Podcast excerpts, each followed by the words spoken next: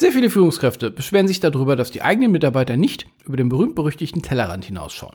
Dass sie sich auf das kümmern und konzentrieren, was da gerade vor ihnen ist und der ganze Rest ist ihnen nur quasi egal. Genau. Und dann gucke ich mir deren firmeninternen Monitoring-Systeme an. Die heutige Episode ist ein bisschen taktischer und damit geht's auch los. Es gibt Führungskräfte da draußen, die erreichen, was sie wollen. Und es gibt den ganzen Rest.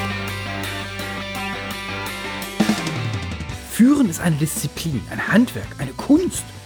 Sie können sie beherrschen und bis zur Meisterschaft bringen. Stell sicher, dass du erreichst, was du willst.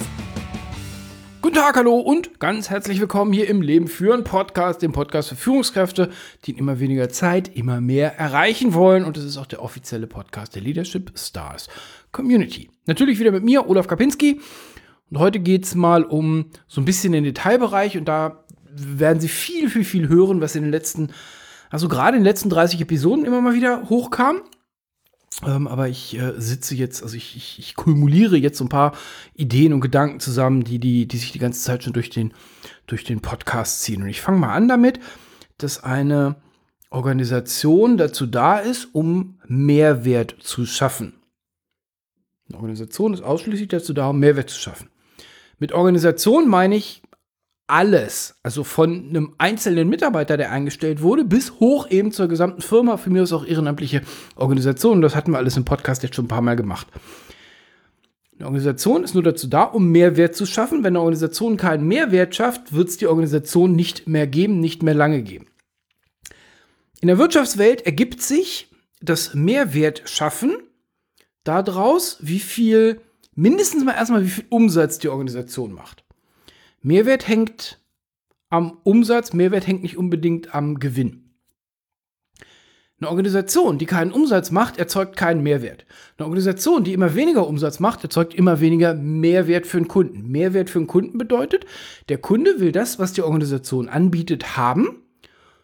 Und das, was die Organisation anbietet, ist für den Kunden mehr wert als das Geld, was für, dieses, für diesen Mehrwert aufgerufen wird. Ich glaube, das ist erstmal so geradeaus. Eine Organisation, die es jetzt schafft, zum einen viel Mehrwert zu schaffen, also viel Umsatz zu generieren und danach auch noch viel Gewinn zu machen, macht eine ganze Menge richtig. Der Grund einer Organisation, also der Grund einer Firma ist es, Gewinn zu machen. Sonst macht das Ganze überhaupt keinen Sinn. Der Grund einer Organisation ist es, Mehrwert zu schaffen. Deswegen ist eine Organisation, kann auch ehrenamtlich sein, kann auch gemeinnützig sein. Der Sinn einer Firma ist es aber hingegen aus meiner Sicht, ähm, Profit zu machen nur dann setzen sie den, ähm, oder nur dann kommt eben das raus, warum, also der Grund raus, warum es überhaupt Firmen gibt, also warum Firmen angebaut werden, aufgebaut werden, was der Anreiz ist. So, das ist erstmal der erste Teil. Das zählt für Ihre Organisation auch, für Ihren Verantwortungsbereich. Ob das Team, eine Abteilung, Bereich ist, was auch immer, das ist nicht wichtig. Es zählt für Sie auch. Sie haben einen Auftraggeber. Wir können ganz kurz noch mal das erste, schon mal das erste Spannungsfeld aufmachen. Gerade im B2B-Bereich haben Sie das Spannungsfeld wahrscheinlich immer. Und zwar, es ist ein, oder machen wir erstmal einen einfachen Bereich. B2C, also Business to Consumer, ist sehr einfach. Der Mensch mit dem Geld ist derjenige, an dem Sie den Mehrwert liefern. Und damit haben Sie so eine, so eine, so eine Zweierbeziehung. Also der Kunde und der Lieferant und fertig. Im B2B haben Sie sehr häufig eine Dreierbeziehung. Da haben Sie Sie als, also sich als Lieferant. Sie haben einen Auftraggeber und sie haben Kunden, an denen sie das dann liefern, was sie mit dem Auftraggeber ausgehökert, ausgehökert haben. Beispiel interne IT. Der Auftraggeber ist irgendwie so ein, so ein, so ein gnifziger äh, Chief Finance Officer und der sagt bla bla, Laptop billig, billig, billig. Und jetzt liefern sie diese billigen, schrappeligen Lap äh, Laptop-Teile von Dell an ihre Benutzer. Und die sind natürlich sickig, weil sie sagen, so eine Scheiße oder ja, ja, ja. So ich, war, ich weise auf dieses Dreieck immer gerne hin, weil ich nicht glaube, dass der Lieferant derjenige ist, der das Dreieck auflösen muss und schon gar nicht es verteidigen muss. Wenn Sie in der internen IT, und jetzt spreche ich wieder für meine IT-Kollegen, ähm, von oben den Auftrag bekommen, wir dürfen nur billig, billig, billig machen und Sie kriegen dann aber Ärger von Ihren Anwendern, weil die sagen, äh, billig ist aber doof, reichen Sie den Trouble dahin weiter, wo er ausgebadet werden kann. Nur zu viele ITen versuchen dann irgendwie diese Entscheidung zu verteidigen und versuchen sich dann irgendwie ziehen sich aus meiner Sicht den falschen Hut auf. Also ich würde das auf gar keinen Fall machen. Dieses Dreieck Benutzer, Lieferant, Auftraggeber, Anwender muss nicht vom Lieferanten aufgelöst werden. So, erstmal Hinweis, dass es das gibt. Jetzt, also erster Aufwand ist, was genau ist der Mehrwert, der an den Auftraggeber geliefert wird? Ganz wichtig. Es geht nicht darum, was der Anwender haben wollen würde, weil der ja nicht derjenige ist, der sie beauftragt, sondern der Auftraggeber ist der, der sie beauftragt. Deswegen ist es der Auftraggeber, ja? Wenn der CFO das total gut findet, mit wie wenig Geld sie wie viele Laptops in die Abteilung raushauen und den interessiert das ein Feuchten, dass das alles nur billiger Kram ist, fein. Das müssen sie nicht mögen, nur sie haben den Auftraggeber. Dass die Kundschaft rebellisch wird, also dass ihre Anwender rebellisch werden, das alles total doof finden, ist, ist, das ist nicht ihr Job, das aufzulösen. Also, den Mehrwert, erster Punkt ist den Mehrwert sauber definieren. Jetzt kommen wir weg von dem blöden Laptop, sondern jetzt gehen wir mal hin in die, äh, in diese Standardaufträge von, naja, Auftraggebern. Die können die nämlich sehr häufig nicht formulieren. Die können die auf einem abstrakten Niveau schon formulieren und können sagen, ich will XYZ. Beispiel mein Steuerberater, ich kann dem sagen, hör mal, ich will möglichst wenig Steuern bezahlen und ich will dafür nicht in Knast. so ungefähr, ja. Also Schadensvermeidung, ähm, ich will allen Gesetzen so weit folgen, wie es denn irgendwie möglich ist. Und so wenig Steuern zu zahlen wie möglich ist auch nett. Ich kann dem nicht sagen, was ich wirklich will. Weil Dafür ist er der Fachleut. Würde der mich jetzt fragen, ah, wollen Sie denn, und jetzt fügen Sie hier irgendwie eine von diesen ähm, schikanös zufällig gewählten Steuerregeln ein, wollen Sie die haben oder nicht, dann muss ich ihn mit glasigen Augen angucken und sagen, ich habe keine Ahnung, wovon du redest. Bei uns genau das gleiche in der IT die Kundschaft, und ich will jetzt gar nicht darauf hin, dass, dass, was Robert Sieber immer sagt, wir haben die letzten 20 Jahre in der IT ähm, geschlafen und haben versucht, dem Business IT-Sprech beizubringen. Wir hätten viel lieber Business-Sprech lernen sollen. Da will ich erstmal nicht hin. Der Kunde kann sehr häufig das nicht beschreiben, was er wirklich haben will.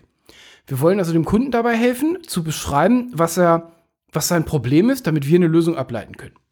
Ja, wir sind jetzt auch wieder in Innovation. Hätte jemand, das, das geflügelte Wort, ich liebe es, ähm, als Hen das Henry Ford mal gefragt wurde, ähm, ähm, ähm, was, also, oder dass Henry Ford mal gesagt hat, dass wenn er seine Kunden gefragt hätte, dann hätte er nicht ein Auto gebaut, sondern hätte er schnelle Pferde gezüchtet. Ja, klar, weil der Kunde das haben will, was er kennt und kann das so ein bisschen extrapolieren. Unser Job ist es, Innovationen daran zu hängen. Also, erster Punkt, was genau ist der Mehrwert? Was ist das, was, wo Sie mit Ihrer Organisation ihrem Auftraggeber einen richtigen Mehrwert liefern können, vielleicht sogar mehr Mehrwert, als der dachte, was möglich ist. Dann kommt, wie beschreiben wir das denn jetzt überhaupt? Das ist witzigerweise ein reines Business-Problem. Das ist kein, äh, kein Real-World-Problem. Wenn Sie in, und jetzt fügen Sie hier ein, Sie beauftragen einen Handwerker, Sie beauftragen eine Steuerkanzlei, Sie beauftragen, Sie beauftragen, Sie beauftragen, Sie haben immer ein Kriterium im Kopf, was beobachtbar ist, ob der andere seinen Job gemacht hat. Naja, im wirklichen Leben ist es dann nicht so. Der Auftraggeber murmelt was, bla bla, wir brauchen IT, bla bla. Die IT hat keine Ahnung, was das Business macht, blubbern irgendwie Kram vor sich hin, weil man macht das ja so seit 20 Jahren immer die gleiche Suppe und am Ende sind beide unglücklich, aber keiner hat so richtig einen Griff dran, wo es jetzt klemmt. Deswegen mein Rat, definieren Sie, wie Sie beobachten können, ob Sie das, was Sie vereinbart haben, liefern. Also erster Punkt, Sie verstehen, was das Problem ist, was Sie lösen sollen. Zweiter Punkt, Sie definieren, wie Sie das Problem lösen, also was dann die wirklichen Tätigkeiten sind. Dritter Schritt ist, Sie definieren, wie Sie das beobachten können, was Sie denn jetzt am Ende abliefern. Das sind alles Gesprächsloops. Das ist nicht einseitig. Wenn es einseitig ist, funktioniert es nur sehr schlecht. Der andere muss bei der Definition der Qualitätskriterien natürlich mitgenommen werden und da ist jetzt Laptops ein blödes Beispiel, vielleicht ist es doch ein, ist es doch ein Beispiel. Ähm, wenn der eine sagt, wir wollen ein CRM haben, Custom Relationship Management System, dann kann die IT nicht blind losgehen und sagen, wir bauen ein CRM auf. Weil hör mal, CRM ist genauso ein Buzzword wie ein ERP. Was, was, was ist das, was wir wirklich tun wollen? Und wenn Sie jetzt sagen, ja, ja, der Kapinski wieder mit seinen High-Level-Beispielen, das zieht sich in alles durch und wir werden am Ende das Beispiel eines File-Servers nutzen. Und ich weiß, wir sind 2021. Viele haben gar keine File-Server mehr oder glauben, sie haben gar keine File-Server mehr. Das ist so ein Brot- und Butter-Service, wo es so viel, so viel Stress drauf gibt. selbst so ein einfaches Ding will kurz mal besprochen sein, was ist das, ähm, was wir wirklich wollen. So, also erster Schritt, was ist genau der Mehrwert? Zweiter Schritt, was ist das, was Sie dann wirklich liefern? Dritter Schritt, was sind die KPIs, die Sie wirklich abliefern? Jeder Sportler, mit dem ich mich unterhalte, ob das paar, ich kenne zwei, drei Profisportler, eins, zwei, drei, vier, vier Profisportler und ähm, viele, viele, viele Hobbysportler, die sagen alle, natürlich kennen sie die für sie relevanten KPIs. Und KPIs, je nachdem, was der Sport ist, sind die Geschwindigkeiten, in denen sie irgendwas machen, die Gewichte, in denen die irgendwas hochheben oder die Anzahl von Kämpfen, die die gewinnen. Natürlich. Und das haben die, Reprä das haben die präsent. Manche machen, äh, machen da irgendwie einen Graph draus, aber andere machen einfach nur eine Kreuzliste oder wieder andere machen sich den Graph im Kopf, aber die sind, bleiben am Thema dran. Und kein Sportler, den ich kenne, sagen wir mal, misst die Anzahl der Trainingszyklen. Also keiner, nehmen wir, nehmen wir irgendwie Standardbeispiel Schwertkampf, also Olaf Kapinski Standardbeispiel Schwertkampf, was jetzt auch leider, leider fast schon viel zu lange her ist. Ähm, keiner zählt, wie lang hat man bei der Fighters Practice diesen einen Schlag am Baum geübt. Sondern was alle zählen ist, wie viele, wie viele Turniere habe ich gewonnen. So. Wer abnehmen will, muss sein Gewicht monitoren. Wenn ich das richtig verstanden habe, dann ist das wohl einer der Haupterfolgsfaktoren von den Weight Watchers, dass sie wohl, wenn sie damit beimachen, gezwungen sind, immer und immer und immer wieder auf diese doofe Waage zu steigen. Und das dann, wahrscheinlich wird es auch irgendwo visualisiert, keine Ahnung. Wer aus den Schulden raus will, muss sofort innerhalb einer Zehntelsekunde seine kritischen Finanzdaten aufsagen können. Der muss da dranbleiben. Wer aus den Schulden raus will, muss natürlich wissen, wie hoch sind meine Schulden auf einen Euro genau, wie hoch sind meine Eingaben, wie hoch sind meine Kosten, bla bla bla, all diese ganzen Sachen. Wer ernsthaft aus den Schulden raus will, muss das in meiner Welt auch auf dem Excel visualisiert haben. Andersrum, alle Leute, die nicht aus den sogenannten Schulden rauskommen, kennen doch ihre Zahlen nicht. Lange Rede, kurzer Sinn. Unser Gehirn kümmert sich um die Dinge, die es sieht. Es kümmert sich um die Dinge, die wir im Kopf haben. Dinge sind, haben Sie mich auch schon öfter sagen hören, Dinge sind nicht wichtig, sondern Dinge sind erstmal. Schulden sind. Bierbauch ist. Wenn wir uns darum kümmern wollen, wenn wir sie also wichtig machen wollen, dann müssen wir uns darum kümmern. Durch Kümmern werden Dinge wichtig. Dinge sind und wenn, wir können sie dann wichtig behandeln. Wenn ich also sage, ich habe Schulden, irgendwer hat jetzt Schulden und jemand will aus diesen Schulden raus. Naja, das kann man einmal sagen und dann kümmert man sich nicht wieder drum und irgendwie Ende des Jahres ist derjenige immer noch mit, weiß ich nicht wie vielen Miesen, keine Ahnung. Warum bin ich bei dem Schuldenbeispiel gerade? Das ist ein ziemlich beknacktes Beispiel. Hm. Jemand, der sich nicht um seine Ziele kümmert, wird sie nicht erreichen. Es geht schlicht nicht. Jeder, der, jemand, der sich um seine Ziele kümmert, die immer wieder präsent hat, geht quasi automatisch in die richtige Richtung.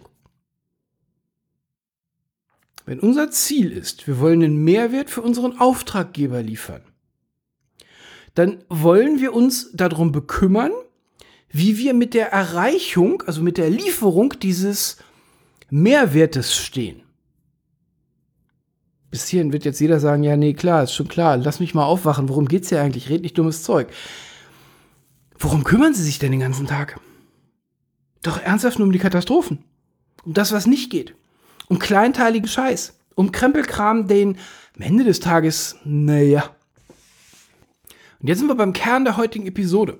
Sie hat den Arbeitstitel von äh, Daten zu Informationen oder über KPIs und Dashboards wir haben verstanden, dass wir einen Mehrwert abliefern wollen. Wir haben auch verstanden, wie die Qualitätskriterien dieses Mehrwertes sind. Das ist das, was wir im Kopf haben. Und allzu viele Organisationen kümmern sich tagtäglich um ganz was anderes. Nämlich darum, dass irgendwas kaputt gegangen ist. Es ist darum, dass irgendein Server Uptime, Downtime hat. Dass irgendein Netzwerk, bla bla, Bandbreite, bla bla, Jitter, denken sie sich irgendwas aus. Technischer Scheißkram. Am Ende des Tages interessiert niemanden, ob dieses eine Projekt in dieser einen Woche knallig rot war, wenn am Ende das Projekt in Time, in Budget, in Quality abgeliefert wird. Ich denke, in allen Organisationen gibt es für die tägliche Arbeit die Monitoring-Systeme. Und das kann jetzt in IT, es ist einfach, da haben sie irgendwie dieses, bei den Infrastrukturleuten irgendwie so zwei bis 15 Nagiosse laufen und das eine guckt auf die Server, das andere guckt auf das Netzwerk, weil die natürlich nicht miteinander harmonisieren und weil die echt total gute Ausreden haben, ah nee, Erklärungen haben, warum bla bla getrennt bla bla. Alles doppelt und kostet das Dreifache. Jede Standardproduktion hat ein sauberes Monitoring-System. Jedes Lager hat ein Monitoring-System. Wie gut werden welche Aufträge abgearbeitet und so weiter und so fort.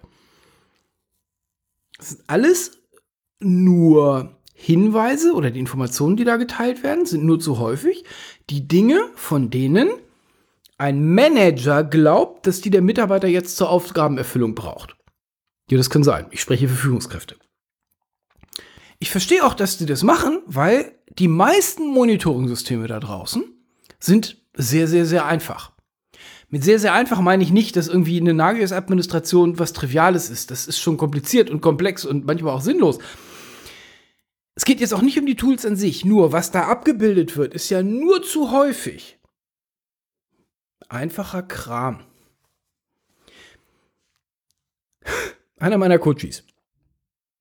Wir sind ausgerutscht in Blabla, keine Zeit, so viele E-Mails, Blabla. Und dann hat er dummerweise seine, seine, ähm, ähm per, wir haben es per Video gemacht und hat er per Zoom seine, seinen Outlook freigegeben. Und dann waren irgendwie so eine vierstellige Anzahl von ungelesenen E-Mails. Vierstellig. Irgendwas um die 800 ungelesene E-Mails in der Inbox. Ich denke, so machst du einen Knall. Also, wenn ich, wenn, wenn ich drauf anlege, dann habe ich auch mal 200. Aber das ist schon. Nee, nee, Olaf, das ist halb so wild. Von den 800 sind 600 von unserem Blabla-Informationssystem. Ich sage, und was machst du damit? Ja, nix. genau. Das ist das Niveau, was nur zu viele Management, äh, was nur zu viele Monitoring-Systeme haben. Ein Fernseher, der im großen Büro hängt, der immer nur 28 mal grün anzeigt, wird nicht mehr beguckt. Andersrum, ein Fernseher, der im großen Büro hängt und immer nur rot zeigt oder gelb zeigt, random, und alle sagen, ja, nee, ja, das ist das, das ist der explodierte Cluster, das äh, wissen wir schon zeigt auch wieder nichts an. Viele Monitoring-Systeme zeigen nur Informationen an, die ganz klein und taktisch das anzeigen, worum sich ihre Mitarbeiter gerade kümmern sollen. Und dann wundert sich die Führungskraft, dass keiner der Mitarbeiter das Große und Ganze betrachtet. Dann kümmert sich der Mitarbeiter um diesen klitzekleinen kleinen Kram. Und weil das angezeigt wurde, macht er das. Nicht, weil es sinnvoll ist. Es macht keinen Sinn, jetzt sich an irgendeinem Cluster-Service rumzumachen, wo der Service, also das, was abgeliefert wird, noch weiter läuft. Und der Mitarbeiter macht das nur, weil das Monitoring ihm das gesagt hat. Jetzt fügen wir es beides zusammen. Das hier ist mein Plädoyer dafür, dass Sie sich das nächste Jahr mal nehmen und von Monitoring-Systemen hin zu Dashboards kommen. Ein Dashboard gibt, ich kenne, ich kenne kein Standard-Dashboard, um das gleich zu sagen. Ein Dashboard extrahiert die Informationen aus oder die Daten aus Monitoring-Systemen und aus anderen Quellen und macht Informationen draus. Die Daten, die ein Monitoring-System liefert, sind vielleicht für die taktische Erfüllung von Aufgaben okay wichtig. Die sagen aber nur zu häufig nichts darüber aus, ob ihre Organisation den eigentlichen Mehrwert der Organisation abliefert. Ich sehe einen großen Gap zwischen den Quality Criteria, zwischen, den, äh, zwischen dem Qualitätsversprechen, was Ihre Organisation an Ihren Auftraggeber gegeben hat, und dem, worum ihre worauf Ihre Mitarbeiter sich jeden Tag fokussieren. Warum fokussieren die sich darauf? Naja, weil denen halt immer irgendwie Zahlen gezeigt werden oder Informationen gegeben werden, die am letzten Endes nur naja, unmittelbar darauf einzahlen, ob der Mehrwert der Organisation überhaupt geliefert wird. Wer sich darüber beschwert, dass die Mitarbeiter ja nur fokussiert auf ihren Kleinkram sind und nicht das große Ganze sehen, zeigt mir bitte seine Monitoring-Systeme. Das ist ein Grund dafür. Ich sage nicht, dass es nur der Grund ist. Das ist der Unterschied zwischen Management und, und Führung. Natürlich sagt ein Manager, der nach hinten guckt, der das von gestern ein kleines bisschen optimiert haben will, der sagt, nee, nee, pass auf, überlass das Denken mir, ich werde höher bezahlt, ich bin viel schlauer als du. Du kümmerst dich darum, dass dieser Ping auf diese eine Maschine niemals dreistellig wird und dann und so fort. Das ist dein Kriterium. Ja, ja, ja. Ich sage, eine Führungskraft gibt dazu die Information. Hör mal, und das ist das, was das mit unseren Kunden macht. Ich hatte Ihnen das Beispiel eines File-Servers versprochen. File-Server, wir nehmen so wirklich ein ganz triviales, einfaches Ding. File-Server, eine Windows-Kiste, viel Storage Rechtsklick freigeben, fertig. Ganz, ganz, ganz einfach. Von mir aus Webinterface davor, irgendwie so. Was die Nagiosse, die Überwachungstools dieser Welt, so registrieren ist, na komm, was wird sein?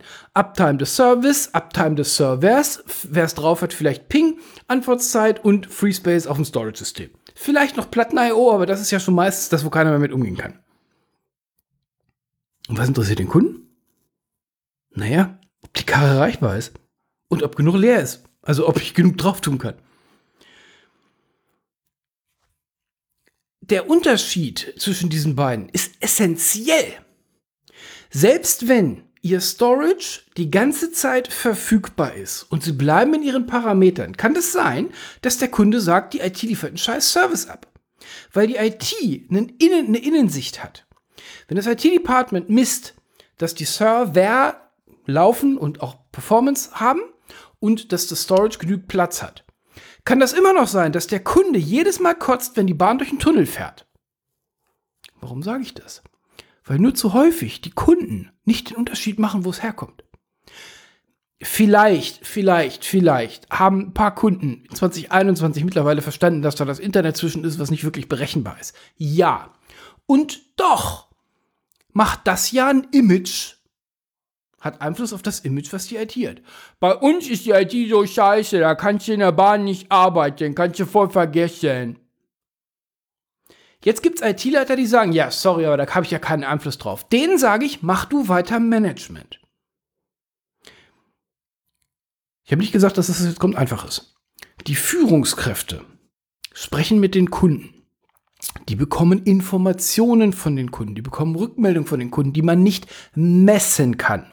Beobachten und messen, ne? Die Unterschiede. Wenn jetzt mehrere Kunden sich beschweren und sagen, dass äh, ach, was ihr uns liefert, ist zwar ganz nice, aber ich kann trotzdem damit nicht arbeiten. Naja, jetzt darf die Führungskraft beigehen und darf Innovation machen. Und bei Fireserver fällt mir der Begriff Innovation echt schwer. Also der rollt mir schwer von der Zunge. Vor 30 Jahren, naja, vor 15 Jahren hatten wir das neue Feature Offline-Verfügbarkeit von Dateien von, von Windows-Systemen und das stimmt nicht, das ist vor 21 Jahren eingeführt worden. Das hat damals schon diesen, diesen Tunnel-Gap schließen können. Weil dann der Mitarbeiter halt einfach auf den lokalen, auf dem lokalen Cache von den Daten weitergearbeitet hat. Hier mein, also alle, alle mir bekannten ähm, heute laufenden zentralen File-Services können das. Das Problem scheint gelöst zu sein bei ganz vielen. Naja, und doch höre ich immer mal wieder, ah, nee, Eisenbahn ist doof, also geht nicht, kann ich, im Flugzeug muss ich das Ding ausmachen, kann ich auch nicht arbeiten. Ich denke, wieso kannst du im Flugzeug nicht arbeiten, nur weil du nicht online sein darfst? Das, das ist, hier hat die IT einen Scheißjob gemacht. Die IT-Abteilung, die Serverabteilung monitort Informationen, die einfach aus der Maschine rausfallen. Die Admins sehen den ganzen Tag diese Informationen und kümmern sich um die Informationen, weil sie diese Informationen für wichtig halten, sonst würde ihnen das Management ja diese Informationen nicht den ganzen Tag einspielen. Die Führungskraft guckt hin und sagt, ist das eigentlich das Richtige? Das ist schon gut. Das ist nicht, also es ist nicht falsch. Darum geht's nicht. Ist es ein vollständiger Satz Informationen, den ich habe, den ich brauche, den ich meinen Mitarbeitern zeigen will, um Mehrwert zu erzeugen? Jetzt sind wir bei Dashboards. Ein Dashboard darf gerne die Informationen vom Monitoring-System mit einfangen. Ein Dashboard muss angereichert werden um andere Informationen. Von mir aus lassen Sie ihn, bleiben wir in diesem Beispiel. Ich weiß, seit zehn Jahren äh, ist es außer Mode. Wäre schön. Dieses Dashboard hat die Informationen dabei, die Sie in der Betriebskantine mitkriegen, hat die Informationen dabei, die so zwei, drei, vier Spezial-User, die einen Spezialskript auf ihrer Maschine haben, die denn Verfügbarkeit vom File-Server, bla bla, Ping und so weiter und so fort, ja? Im Dashboard wird die Verfügbarkeit des Service angezeigt, nicht der Systeme. Jetzt haben sie schon wieder den Loop, hören Sie ja, der kommt ja quasi auf Sie zu. Was bedeutet denn Verfügbarkeit des File-Servers? Für alle 10.000 Kunden und keiner darf nölen? Hm, ambitioniertes Ziel.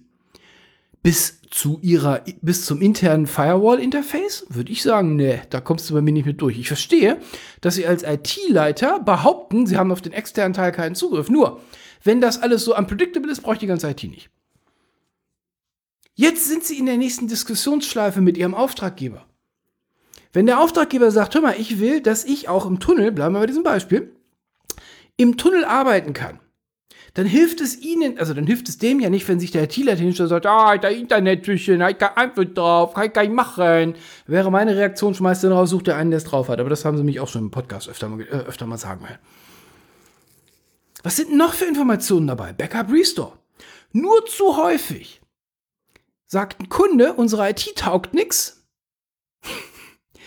weil er einmal im Jahr er selber die Datei versemmelt hat und der Service Desk ihm mit, einer, mit einem schikanösen Restore-Prozess kommt. Das ganze Jahr, 364 Tage im Jahr, macht die IT einen geilen Job. Und leider, leider, leider, wenn die IT einen geilen Job macht, dann heißt das ja im Wesentlichen, naja, Strom ist an und Wasser kommt aus dem Wasserhahn. Das ist leider Commodity geworden. Und nur dieses eine Mal nur dann meckert der Kunde rum. Das Problem ist, dass der Kunde jetzt der CEO ist und der sagt, oh, wir müssen mit dem externen sprechen, das ist alles scheiße. Was sind die Kriterien, was sind die Qualitätskriterien, die Sie mit Ihren Kunden ausmachen wollen? Was ist das, was für den Kunden wirklich der Mehrwert ist? Also Auftraggeber, der Mehrwert ist. Und ich habe jetzt ähm, User und ähm, Aufwend, äh, Auftraggeber wieder als Kunde subsumiert. Das ist das, wo Sie schauen wollen, wie sie das überhaupt erstmal gemonitort bekommen. Das ist ein ultra wichtiger Baustein bei der, bei dem, beim Design ihres Servicekatalogs. Der Servicekatalog ist die Beschreibung all der Services, die sie an, ihr, an ihren Auftraggeber liefern. Das muss alles gecovert sein mit Quality Criteria. Wenn Sie keine Quality Criteria haben, naja, dann machen Sie Blödsinn. Und Sie wären nicht der Erste, der sagt, nee, habe ich alles.